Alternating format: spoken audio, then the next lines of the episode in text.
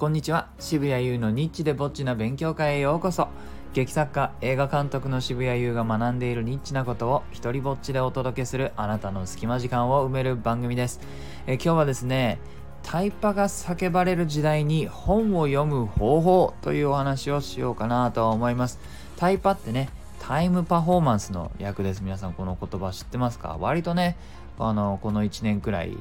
ですかね。ちょっと聞くようになった言葉なんですけど昔はねまあ、今も別にコストパフォーマンスって言葉がなくなったわけじゃないですけどもやたらコスパコスパと言われていたのが、まあ、最近はそれにプラスしてね時間もあのパフォーマンスが大事だと。なのでタイパーなんて言ってね、えー、言葉が出てくるんですけれども、まあ、そんな時代に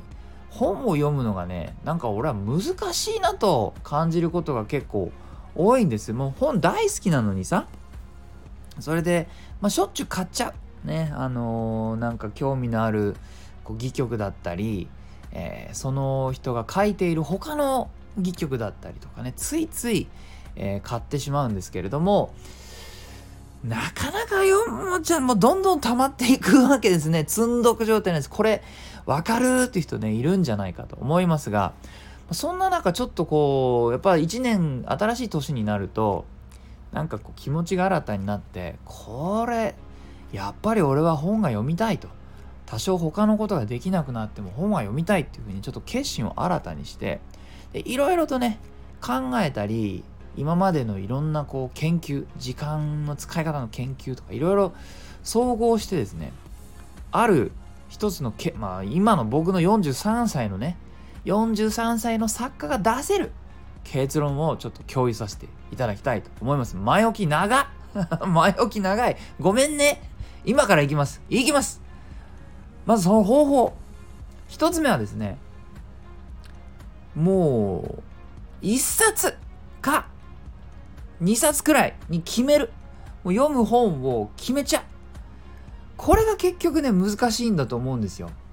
あのあれもこれも読みたいものあるしちょっとねツイッターかなんか見ようもんならこの本が良かったとかね。この作品の台本が良かったとかね。なんかいろいろ僕が読みたいものがどんどんどんどん増えちゃうんですけども。そしてさ時短だの。速読だの、ねえー、目次だけ読んであとは斜め読みしろだの。こうより早くより多く吸収するテクニックばかりが何、えー、て言うんですかちやほやされてもう世の中そんなものに溢れてる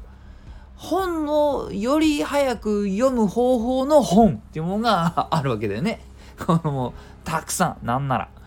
えー、だけどもそれをやっぱちょっと無視するのが結局のところ大事なんですね。早く多く吸収するテクニックっていうのもまあ別に全部が全部嘘だとは言わないけれどもあれって結局自分のその時間を掛け算で増やしたいって思う人間がね抱えている欲求につけ込んでえ物をね売ろうとする手法の一つじゃないですか結局ね。えー、なので、まあ、1冊か2冊くらいに決めちゃいます。でですね、常にそれを持ち歩く。これ大事なポイントです。僕はあの、カバンを開いたらその本しかない状態っていうのを維持するようにしてます。そうするとね、多少今ちょっと読んでる場所つまんねえなってなっても、なんせその本しかないんだから、カバンの中に。なんで開きますよね。で、まあちょっとなんなら1、2ページ読んだら割と面白いところが待ってたりするわけです。なのでね、まああの、他にオプションがあると、ちょっとつまんなくなっただけで他のオプションに行ってしまう。まあ、その道を自分から立つっていうのが結構大事です。まあ、僕にとってはっていうことですけども。まあ、あの、それでもね、何もその、世の中面白い本だけじゃないですよ。つまらない本だってあるし、わからないから買うわけで、ね、つまんないって分かってたら、買わないよね。だから、あの、だもう、だから一度コミットしてね、選選びましたと。カバンに入れました。それを持ち歩いてます。だけども、あまりにもつまらない場合、これはもうやめていいですよ。別にね、最後まで読むっていうことを、こう自分に、なんていうか義務づける、そういう話をしてるんじゃないんです。ただ、えー、本を読むという習慣を作るためには、えー、一つにコミットするそれを持ち歩くっていうのが大事ですっていう話でつまらないからつまらなくてもやめるなとかそういう話じゃないんですね。えー、ただね、あのちゃんと僕もここは正直に告白しようと思いますが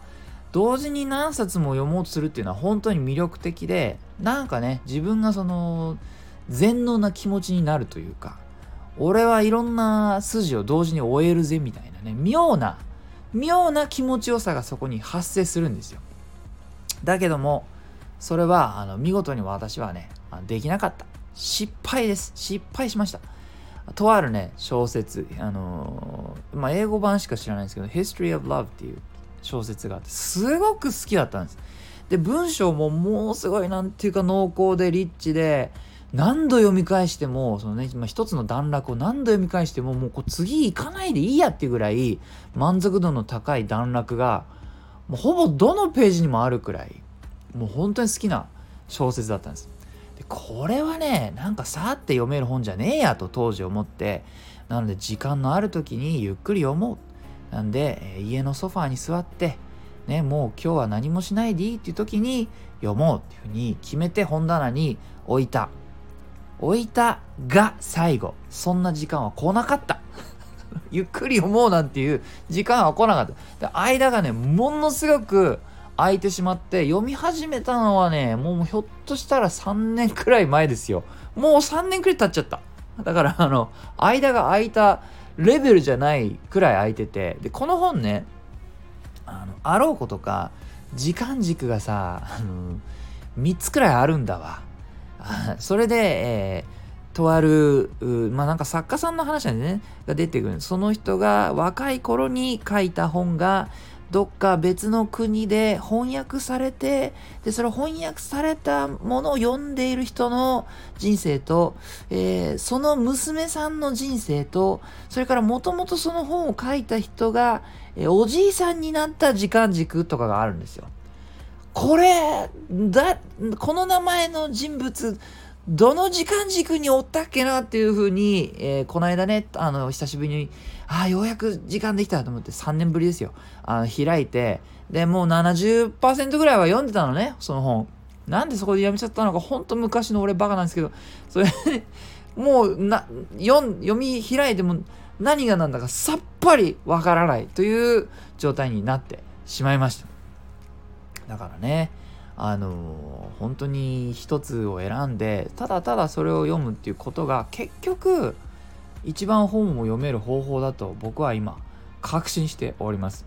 まあ、そのためにできるね、えー、簡単なあの他のことっていうのもなくはないと思います。例えばですね、えー、僕はあのスマホの画面を整理しました。皆さん知ってますか？スマホというのはですね、開くとやっぱ目につくアプリを開いてしまうようにちょっとなってるんですね。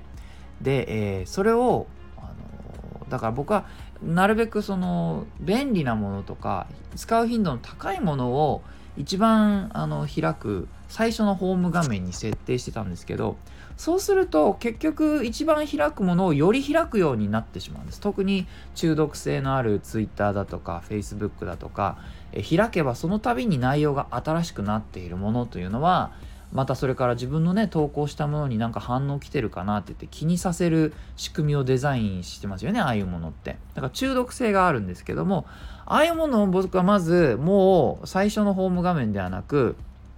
えその隣の隣の隣のまあ4つか5つ目ぐらいのページにですねわざと追いやりました。そしてそのページの中でも小さく表示されるように何、えー、て言うんですかグループにまとめちゃってでそのグループのタイトルにもこれは発信用だよとっ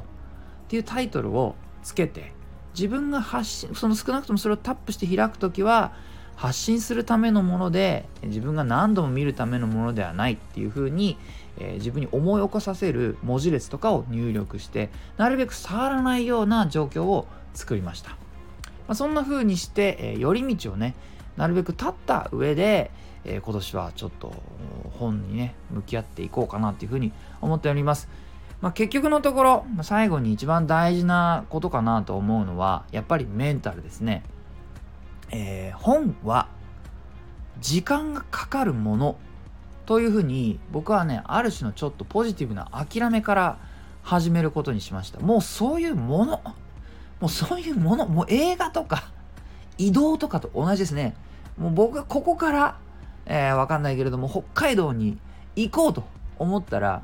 それはより早く着く方法はあるけれどもそれ以上のスピードというものはない。映画もね、まあ、最近はなんかちょっと倍速再生みたいなのも出てきちゃっているけれどもそのものとして作られたまま楽しもうとしたら2時間の映画は2時間かかる。そういうもの、えー、そんなわけですね。あのー、本というものもそういうポジティブな諦めから入った方がいい。でさ書く方は、まあ、本によっては何年とかかけてるものだってあるんだからこっちもねそんなさ数時間捧げるぐらいしましょうよという話です。だから大事なのはコミットするっていうとこから始めていけばねいいのかなと。でですねこのコミットコミットとか決めるとかってさっきからずっと言ってますけど不思議とですね人間は決断をするとね実は楽になるんですね。決断を恐れる生き物の癖して決断をすると楽になる。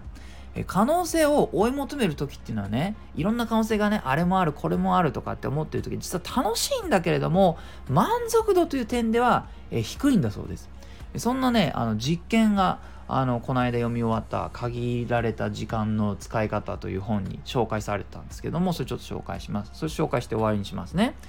えー、決断は満足度を上げることを証明した実験があって、まあ、2つのグループにね、えー、分けて。で片方のグループの人たちには、えー、あまあ2つのグループ両方にこの、まあ、いくつもある映画のポスターを差し上げますと。